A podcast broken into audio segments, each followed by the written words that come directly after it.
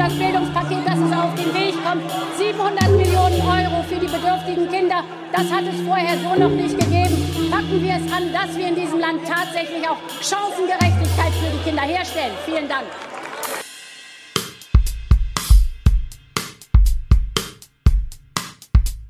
Okay. Hi Isabella. Hi Sarah. Wie geht's dir? Mir geht's soweit ganz gut. Ich weiß auch gar nicht, was ich dazu hinzufügen muss. Ich bin ein bisschen aufgeregt, aber ähm, alles in allem kann ich mich nicht beschweren. Wie geht's dir? Mir geht's gut. Auch ein bisschen aufgeregt, obwohl ich ja sagen muss, es ist jetzt nicht das erste Mal, dass wir versuchen, diese Folge aufzunehmen. Ja. Von daher geht's. Ich weiß gar nicht, es war jetzt, glaube ich, das dritte Mal jetzt tatsächlich von technischen Problemen ein bisschen überrollt worden, aber hoffentlich jetzt. Ja, willkommen zu Tatort Bildung. Heute wollen wir euch ein bisschen eigentlich diesen Podcast vorstellen. Also es ist noch keine reguläre Folge, sondern wie ihr gerade gehört habt, ich bin Sarah und äh, ich interviewe heute die liebe Isabella, die ab der nächsten Folge die Moderationsrolle übernehmen wird. Vielleicht, Isabella, magst du dich einmal kurz vorstellen, so ganz grobe Freundschaftsbuchartige? Sehr gerne.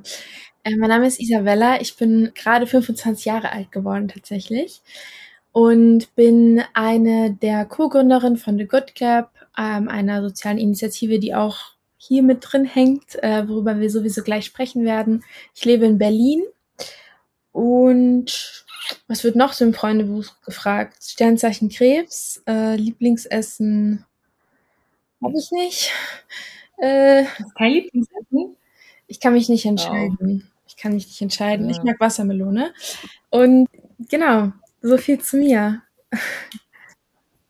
Okay, cool. Naja, dann habe ich eine Idee, wie wir dich ein bisschen kennenlernen. Ähm, und zwar, kennst du das Spiel oder ja, ich glaube, es ist ein Spiel, man kann es Spiel bezeichnen. Äh, zwei Wahrheiten, mhm. eine Lüge. Das hast du schon mal yes. gehört. Genau, und zwar wollen wir genau das jetzt machen. Ähm, du kriegst so ganz kurz Zeit, würde ich mal sagen, ähm, dir zwei Wahrheiten zu überlegen und eine Lüge mhm. über dich. Und ich muss es dann okay. erraten. Okay. Könnt, meinst du, es klappt, dass du da jetzt. Ja, also es ist tatsächlich so ein klassischer Icebreaker, den man ja also ich habe auch vor kurzem neuen Job angefangen. Das war auch so ein klassisches Spiel, was man da gespielt hat. Also äh, bin ich da, glaube ich, ganz gut vorbereitet. Ja, perfekt. Teile uns ähm, deine Wahrheit oder deine Lüge. Ich bin tatsächlich erst beim dritten Mal durch meine Führerscheinprüfung gekommen. Bei den anderen zwei Malen habe ich tatsächlich Unfälle gebaut. Super unangenehm passiert. Äh, keiner wurde verletzt und ich habe meinen Führerschein und ich bin auch keine schlechte Autofahrerin, würde ich behaupten. Nummer zwei, ich habe mir vor ein paar Jahren ein Tattoo stechen lassen, das aber nach einer Woche schon wieder weg war. Und Nummer drei, ich war mal nachts allein in einer Wohnung, in der ein Zimmer eingestürzt ist komplett und musste evakuiert werden. That's, that's it. also ich hoffe ja mal, dass das dritte eine Lüge ist, aber ich würde. Oh, schwierig. Ich glaube, du hast dir kein Tattoo stechen lassen und es nach einer Woche wieder entfernt werden lassen. Also du sagst, das ist die Lüge? Ich sage, das ist die Lüge, ja. Okay, falsch. Nein. Ernsthaft? Ja, aber warte, ich glaube, du hast es falsch verstanden. Ich habe es mir nicht selber entfernt, sondern es ist weggegangen nach einer Woche. Ach so, aber du hast doch gesagt, du hast es dir stechen lassen. Ja, habe ich, aber es war weg danach. Also es ist, es hat sich einfach aufgelöst. Hey, wie geht das denn? Also meine Vermutung ist immer noch, dass sie es nicht tief genug gestochen hat. Und zwar ähm, habe ich das im Ausland stechen lassen, in Monaco und an den Fingern und davon, also das war ein, ein Wort und davon ist auch nur noch ein Buchstabe übrig. Der Rest war innerhalb von ein paar Tagen, einer Woche max weg. Ja. Ja. Ja, und der Buchstabe ist halt einfach Y, also Y. That's it. Da habe ich mich auch immer, why, why did you do this? Ja, das ist die Wahrheit. Die Lüge war tatsächlich ähm, das mit dem Führerschein. Ich habe meine Fahrprüfung beim ersten Mal bestanden. Nicht mit Bravour, denke ich mal, aber ich habe es bestanden. Ja, ich glaube auch, ich weiß auch nicht, ob du noch bestehen kannst, wenn du zwei Unfälle brauchst in deiner ersten. I don't know. Ich, bin mal, ich, ich wollte es ganz dramatisch machen. ja, krass. Okay. Ja, immerhin wissen wir ein bisschen tiefere Einblicke. Wir haben die bessere, tiefere Einblicke in dein Leben bekommen. Du hast ja gerade schon erwähnt, ähm, dass du die Gründerin einer Initiative bist, die sich für Bildungsgerechtigkeit einsetzt. Magst du darüber vielleicht ein bisschen was erzählen und wie das auch mit der Idee für den Podcast zusammenhängt? Mhm. Genau, also dazu muss man sagen, dass ich das nicht alleine gegründet habe. Also ich habe das zusammen mit meiner Co-Gründerin Doig gegründet. Und zwar schon, ähm, wir haben das Vorgängerprojekt ins Leben gerufen, das war 2015, damals hieß es Tutnet. Mm, und dazu muss man sagen, dass wir beide einen Migrationshintergrund haben. Wir kommen beide aus eher sozial eher schwächeren Familien und haben, was Bildung angeht, so die ein oder andere Ungerechtigkeitserfahrung gemacht, wo wir einfach gesagt haben, wir möchten was dagegen tun, also gegen das Thema Bildungsungerechtigkeit. Wir wollen Kindern und Jugendlichen helfen, die nicht die Mittel haben, zum Beispiel Nachhilfe sich zu besorgen, kostenlos oder keine Vorbilder in den Bereichen haben, wo sie gerne hätten. Und deshalb haben wir damals das Projekt ins Leben gerufen. Wir bieten kostenlose Nachhilfe und Mentoring an. Und genau, und das haben wir jetzt ähm, vor ein paar Monaten mit einem neuen Branding aufgesetzt. Das heißt jetzt eben The Good Gap. Und ähm, wir machen aber nicht nur den Service mit Nachhilfe und Mentoring, sondern wir an sich, wir wollen einfach über das Thema Bildungsungerechtigkeit und alles, was damit einhergeht, ja, so ein bisschen aufarbeiten, darüber sprechen, auf Fälle aufmerksam machen. Mhm. Okay, vielleicht, ich weiß nicht, ob Mentoring unbedingt jedem Begriff ist. Magst du das vielleicht auch einmal erläutern oder was kann man sich da überhaupt drunter vorstellen im Fall von The Good Gap? Worauf achtet ihr irgendwie? Sehr gerne. Also, da ich selber ein Arbeiterkind bin, kenne ich die Situation, dass man, oder ich hatte früher auch immer so Ideen, Ziele, was für eine Karriere ich anstreben möchte. Ich wusste immer, ich möchte studieren. Ich hatte aber niemanden in meiner Familie, der mir darüber was erzählen konnte oder mir irgendwelche Kontakte, Netzwerk bieten konnte. Und das kann man aber auch außerhalb der Familie sozusagen bekommen, wenn man sich eben Mentoren sucht oder eben Zugang dazu hat. Und das ist eben nicht gegeben, vor allem wenn man eben aus einer Nicht-Akademiker-Familie kommt. Und das wir aber bei The Good Gap bieten, indem wir ähm, Kindern und Jugendlichen Zugang geben zu Mentoren und Mentorinnen, die zum Beispiel, das kann eine Ärztin sein, das kann ähm, eine BWL-Studentin sein, das kann ein Physiker sein, etc., für was du dich eben interessierst oder was du vielleicht selber später machen möchtest. Und das ist es eigentlich, also dass wir diese Partnerschaften formen. Okay. Also so eine Art Role Model, Vorbild. Genau, genau. Und da ist es uns auch super wichtig, dass wir inklusiv sind. Also wir haben Mentoren und Mentorinnen aus allen Migrationshintergründen.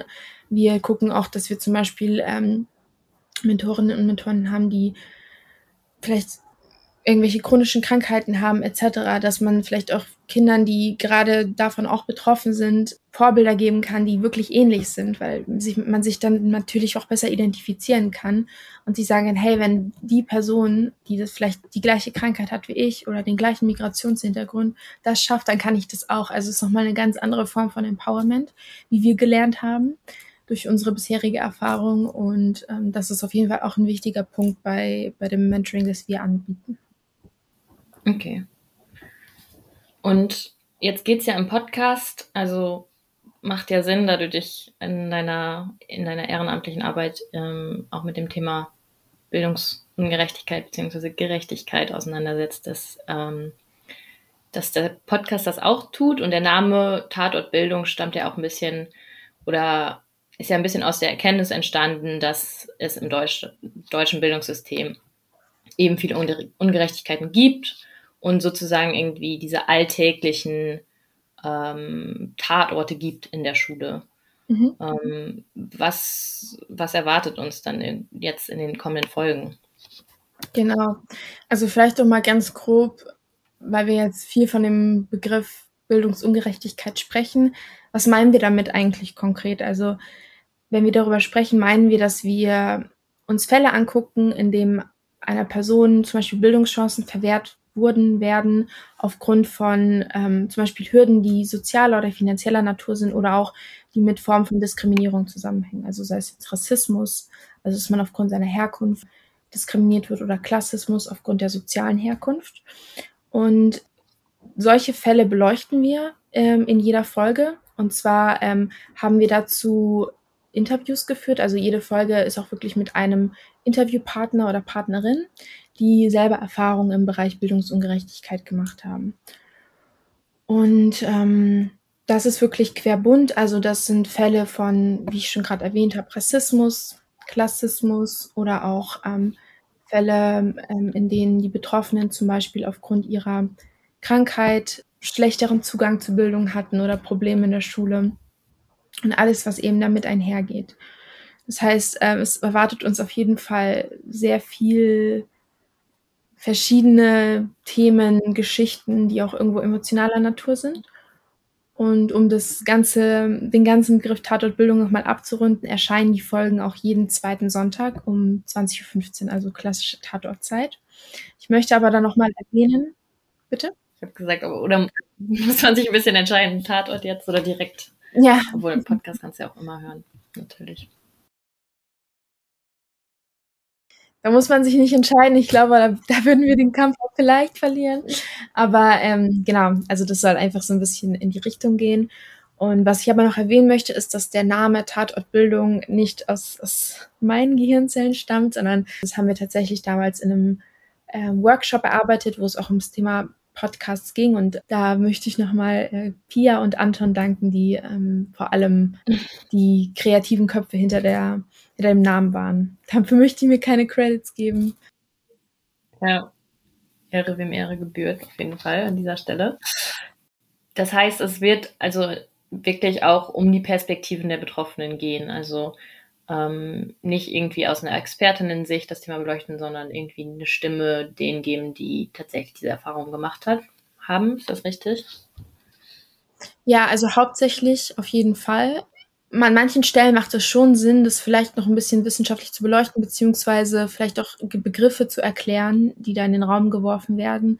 Wie gesagt, nicht jeder, der das anhört, wir können nicht davon ausgehen, dass sich jeder damit auskennt oder auch diese Begriffe kennt, sei es jetzt, ich jetzt schon gesagt habe, Klassismus oder Intersektionalität. Also solche Begriffe möchten wir natürlich schon erklären.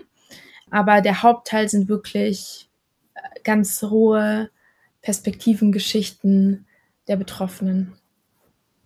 Okay.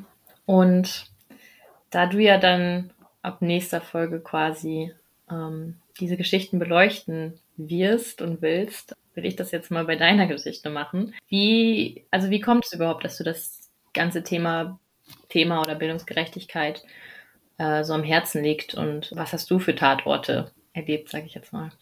Mhm. Ja, also hier muss ich anfangen mit der Erwähnung, dass ich selber aus einer, also einen Migrationshintergrund habe. Ich habe deutsch-russische Wurzeln und bin in Kasachstan geboren. Und ähm, wir sind nach Deutschland gekommen mit meiner Familie, als ich gerade mal vier Monate alt war.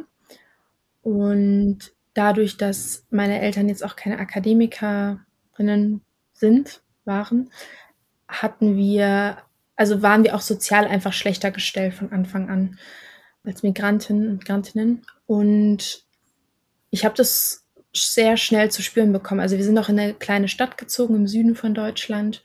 Ich erwähne das deshalb, weil das vielleicht auch so ein bisschen, ich weiß nicht, es erklärt es nicht, es macht es auch nicht gut, aber ähm, das, was mir zum Teil widerfahren sind, widerfahren ist, ist einfach, sind einfach rassistische, zum Teil rassistische Fälle oder Geschehnisse, ähm, die, glaube ich, in so einer kleinen Stadt eher vorkommen als in größeren äh, weil das Denken einfach nicht so fortschrittlich war damals. Und bei mir hat es, sind es zwei Tatorte, die sich sehr bei mir eingebrannt haben. Also zum einen im Kindergarten schon.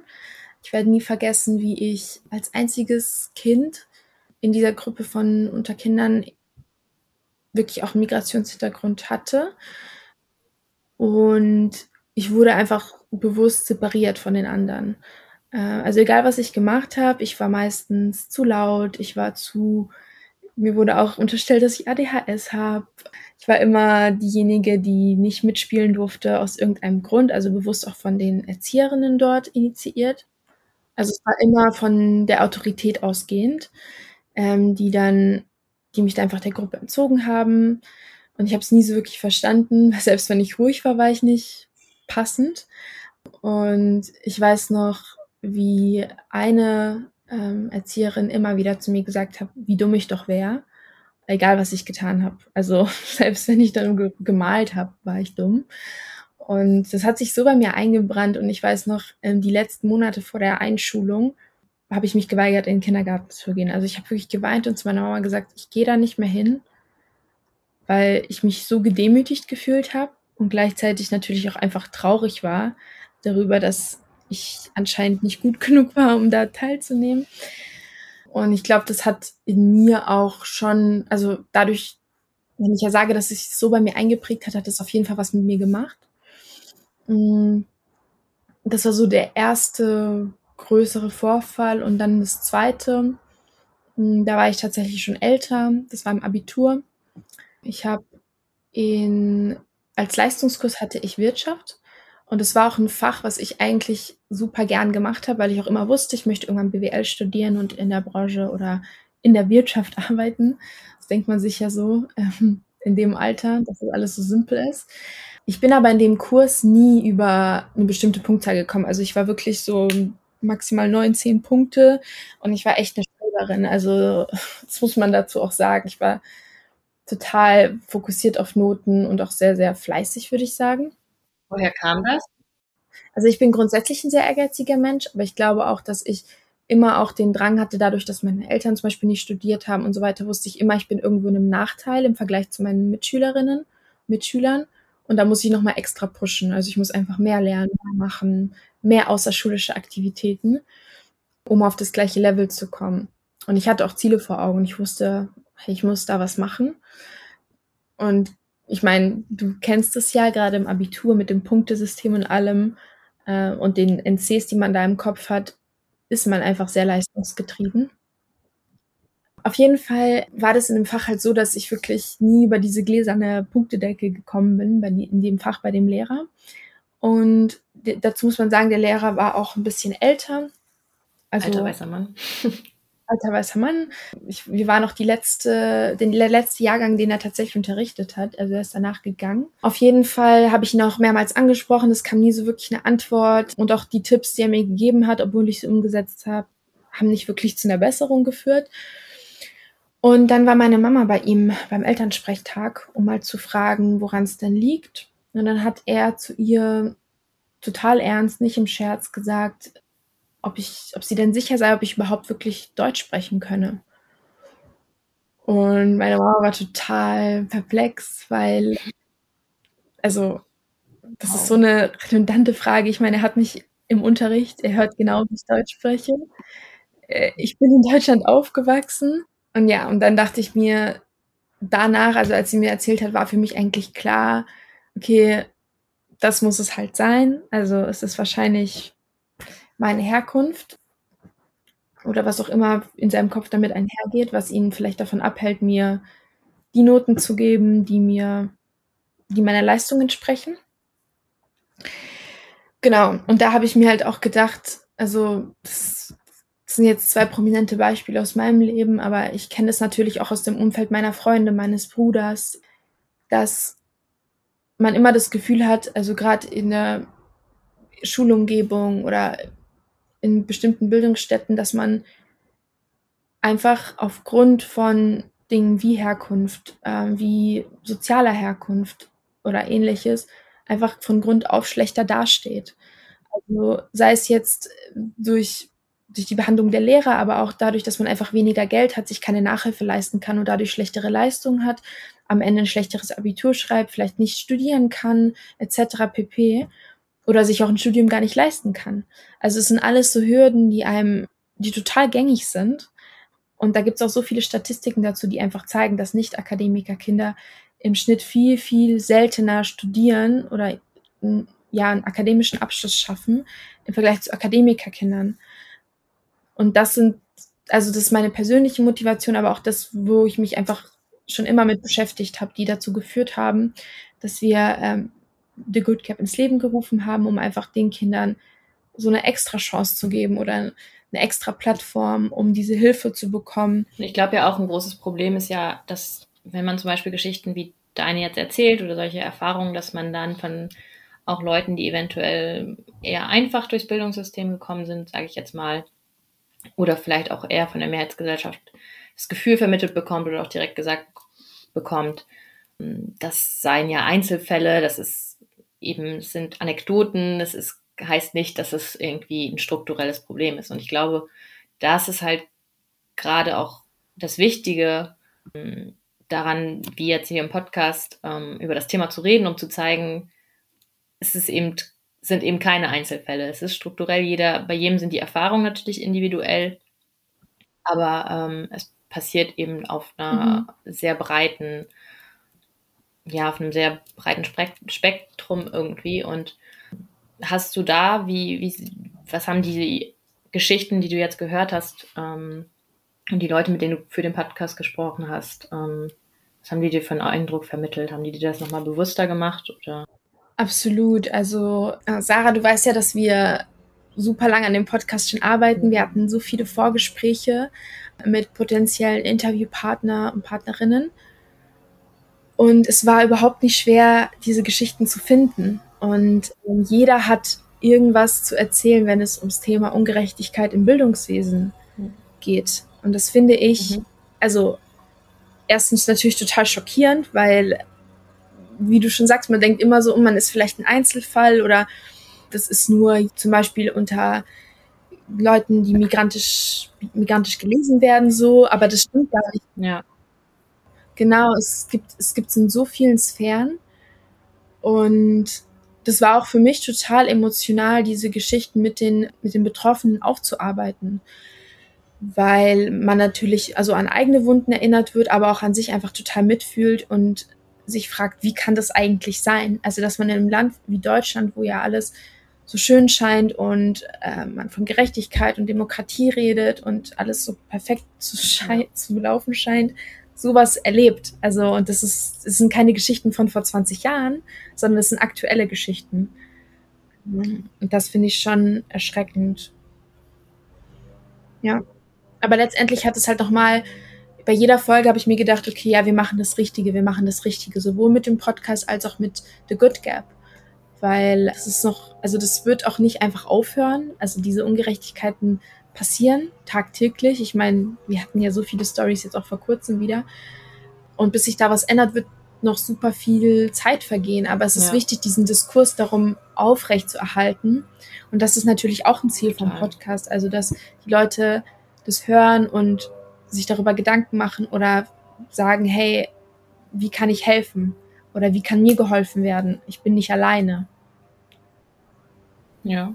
Und auch irgendwie so ein politisches oder gesellschaftliches Bewusstsein dafür ja zu schaffen, dass es, dass es vielleicht ein Thema ist, über das wir mehr reden sollten und dass wir mehr diskutieren sollen. Ich habe das Gefühl, das kommt ab und zu mal wieder so auf. Irgendwie, ja, jetzt reden wir mal wieder über Bildung und ja, alle wissen irgendwie, gibt soziale Ungleichheit, äh, die reproduziert wird, aber ähm, es ist ja jetzt kein wirklich prominentes Thema, ähm, wenn wir jetzt zum Beispiel auf den Wahlkampf gucken oder auf ähm, generell politische Debatten. Auf jeden Fall, vor allem wundert es mich, es kommt immer wieder auf, wie du schon sagst, und gerade jetzt durch die Pandemie wurde ja nochmal bewusster, wie krass diese Gap ist zwischen Akademiker, Nicht-Akademiker-Familien, Kindern, die eben weniger Mittel haben und was das wirklich, wie sich das in der Bildung zeigt. Also, dass man an sich weniger Mittel hat, man hat keinen Zugang zu iPads, man hat nicht mal Internet zu Hause, man hat nicht mal ein ruhiges Zuhause, um zu lernen.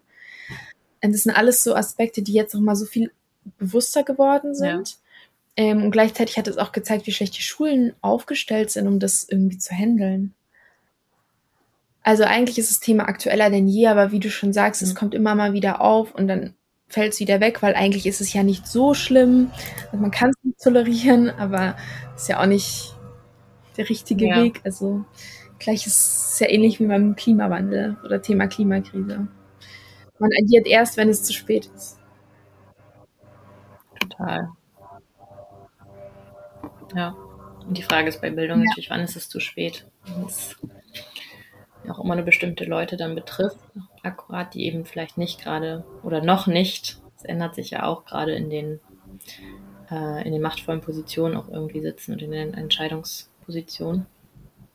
Aber vielleicht so ein bisschen als Abschluss, was würdest du denn ändern, wenn du was könntest? Also wenn du wirklich sagst, du bist jetzt Bildungsministerin und wir gehen mal davon aus, Deutschland ist ein Land ohne Föderalismus, wo du einfach äh, einmal das Schulsystem umstülpen könntest. Also ich glaube, da gibt es vieles, aber was wäre so ein Ding, was dir am Herzen liegt, irgendwie an Veränderungen? Boah, also es sind viele Dinge. Ich glaube, das Erste, was ich machen würde, ist, dass man den, dem Lehrerberuf mehr Beachtung schenkt, in dem Sinne, dass man schaut, und da gucke ich immer gerne auch auf andere Länder, zum Beispiel die nordischen Länder, wo natürlich nicht auch alles, nicht alles perfekt läuft, aber da habe ich das Gefühl, dass der Lehrerberuf viel, viel höher gehalten wird in der Gesellschaft. Und dadurch ist die intrinsische Motivation, Lehrer oder Lehrerin zu werden, viel höher. Und das spiegelt sich dann auch in der Qualität der Pädagogik wieder und in den Lehrmethoden, wo ich in Deutschland eher sehe, dass der Lehrerberuf eher was ist, was man macht, ähm, ja, ich habe nicht so ein gutes Abi, ich brauche kein NC, um, ähm, um Lehramt zu studieren, dann mache ich halt das und Kinder finde ich ja gar nicht so schlecht und so weiter. Aber eigentlich ist diese wirkliche Leidenschaft, die man braucht für einen Lehrerberuf, nicht da. Und das finde ich total schade, weil im Endeffekt ist es so ein unglaublich wichtiges Feld. Immerhin ja, formst du die nächste Generation. Und das sage ich auch ganz oft, aber Kinder sind ja wie nasses Beton, was drauf fällt, es bleibt für immer. Und Lehrer und Lehrerinnen spielen da eine ganz große Rolle, was wir auch in den Geschichten, die wir bald hören, immer wieder bestätigt bekommen.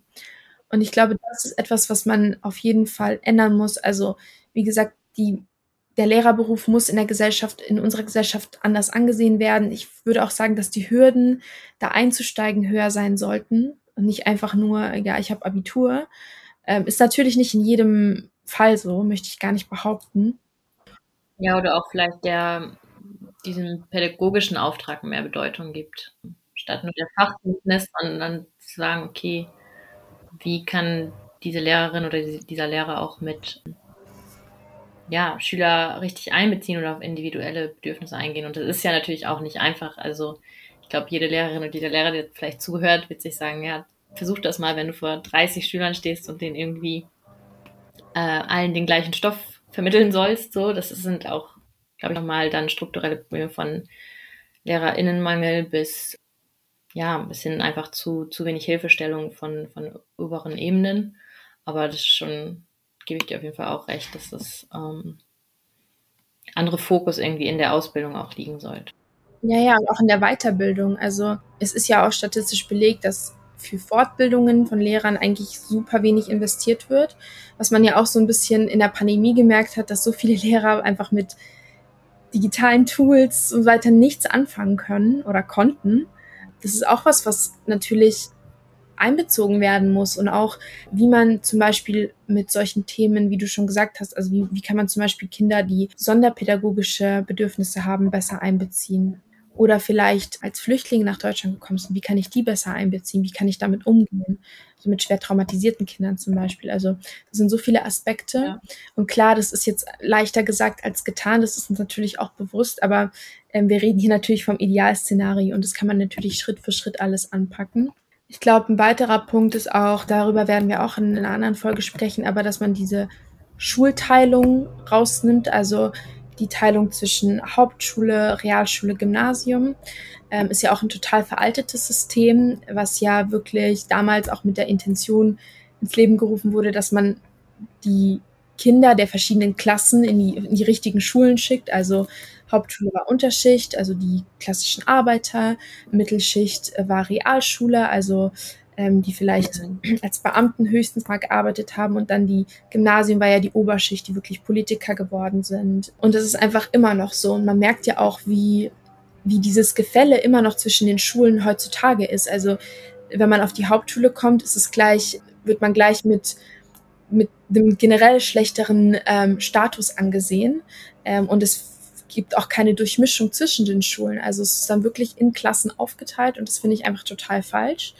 Ich bin auch totaler Befürworter von Gesamtschulen, einfach weil ich nicht glaube, dass, dass es nötig ist. Man kann auch innerhalb der Schule nach verschiedenen ja. Leistungsstufen nochmal unterteilen oder je nachdem, wie man begabt in manchen, wie begabt man in manchen Fächern ist.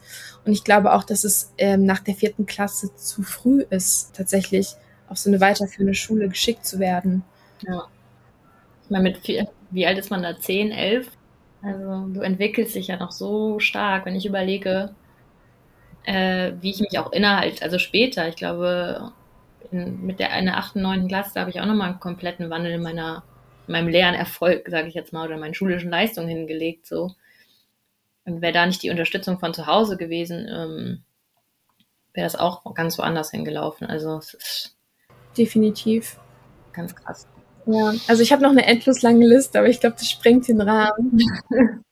Die besprechen wir in den nächsten, nächsten Folgen vielleicht nochmal. Auf jeden Fall. Also ich glaube, die Folgen werden auch nochmal so bestimmte Defizite im generellen Bildungssystem aufzeigen, wie ich gerade schon mit der Schulteilung gesagt ja. habe. Also da ähm, werden wir noch genug Gesprächsstoff haben. Und die nächste Folge, die, oder beziehungsweise die erste richtige reguläre Folge, die hören wir dann in zwei Wochen, richtig? am genau. Sonntag. Sonntag 2015.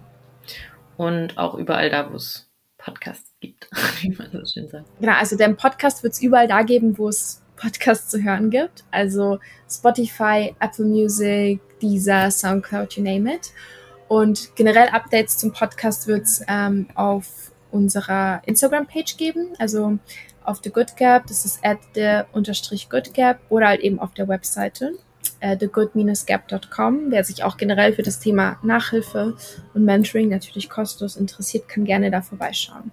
Super, dann hören wir dich in der nächsten Folge. Ihr habt soeben die Pilotfolge von Tatortbildung, dem Podcast, der mit Bildungsungerechtigkeit abrechnen möchte, gehört. Wir würden uns super freuen, wenn ihr den Podcast abonniert und Kommentare hinterlasst. Jedes Feedback, Anregungen, was Themenvorschläge angeht, sind herzlich willkommen. Wir hören uns wieder in zwei Wochen. Bis dahin, bleibt gesund.